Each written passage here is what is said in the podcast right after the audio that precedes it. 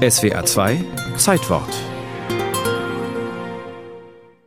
Van Gogh Museum Amsterdam. Die Besucher haben längst die Ausstellungsräume verlassen, als sich leise eine Toilettentür öffnet. Um drei Uhr hört einer der Wachmänner Schritte.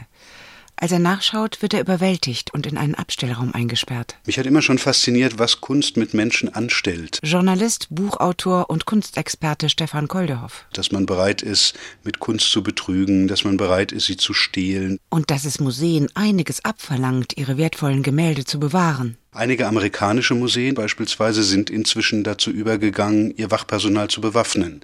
Da laufen also Damen und Herren mit gut sichtbarem Colt an der Seite herum. In dieser Nacht im Van Gogh Museum in Amsterdam ist das Wachpersonal unbewaffnet und auch der Mann aus der Toilette will auf niemanden schießen. Er lässt einen Komplizen ins Museum und in 0, nix haben die beiden 20 Van Goghs aus dem Museum in ihr Fluchtfahrzeug getragen. Nein, nicht einfach 20 Van Goghs. Der Raub ist deshalb so spektakulär, weil es die teuersten Werke sind. Ihr Wert beträgt damals mehrere hundert Millionen Gulden. Da waren die berühmten Sonnenblumen dabei, da waren die Kartoffelesser dabei, da war das Schlafzimmer von Van Gogh in Arles dabei, das gelbe Haus, in dem er gewohnt hat. Also wirklich Popstars, das kann man schon als Sensation bezeichnen. Die haben die Gemälde aus dem Rahmen entfernt und die lagen auf dem Boden und Meisterwerke. Erinnert sich später der ehemalige Kurator Cyril van Heuchten. Die Polizei ist schnell zur Stelle und bereits kurze Zeit später finden die Beamten das Fluchtauto an einer Bahnstation am Rande der Stadt mitsamt den 20 Van Goghs.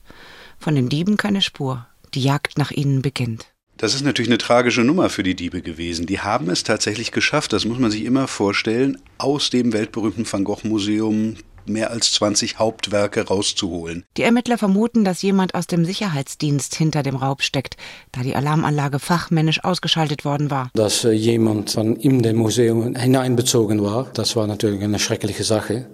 Aber naja, das macht alles klar. Observation, Telefone werden abgehört.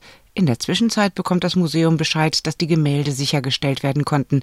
Glücksgefühle und doch ein schlimmer Anblick. Und wir sind mit allen da ins Polizeibüro gegangen und da waren sie tatsächlich alle mit schweren Beschädigungen. Man hatte sie aus den Rahmen entfernt und dann aufeinander gelegt. Und die Hinterseite von einem Gemälde, da gibt es Schrauben und diese Art Sachen. Und alles war bekratzt. Das Weizenfeld mit Krähen zum Beispiel war wirklich schwer beschädigt. Die Ermittler haben schließlich einen Verdacht aber keinen Beweis.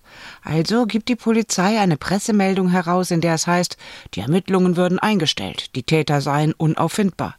Jubel in der Telefonleitung, die die Polizei abhört. Die Täter beglückwünschen sich. Die Falle hatte zugeschnappt. Die Polizei stellt zwei einfache Ganoven und weitere Komplizen, wenige Wochen nachdem sie den spektakulären Raub am 14. April 1991 begangen hatten.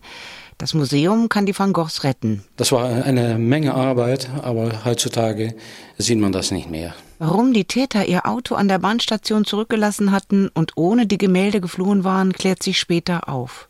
Ein zweites Fluchtfahrzeug, das die heiße Ware übernehmen sollte, war nicht pünktlich am Übergabeort erschienen, weil es eine Panne hatte.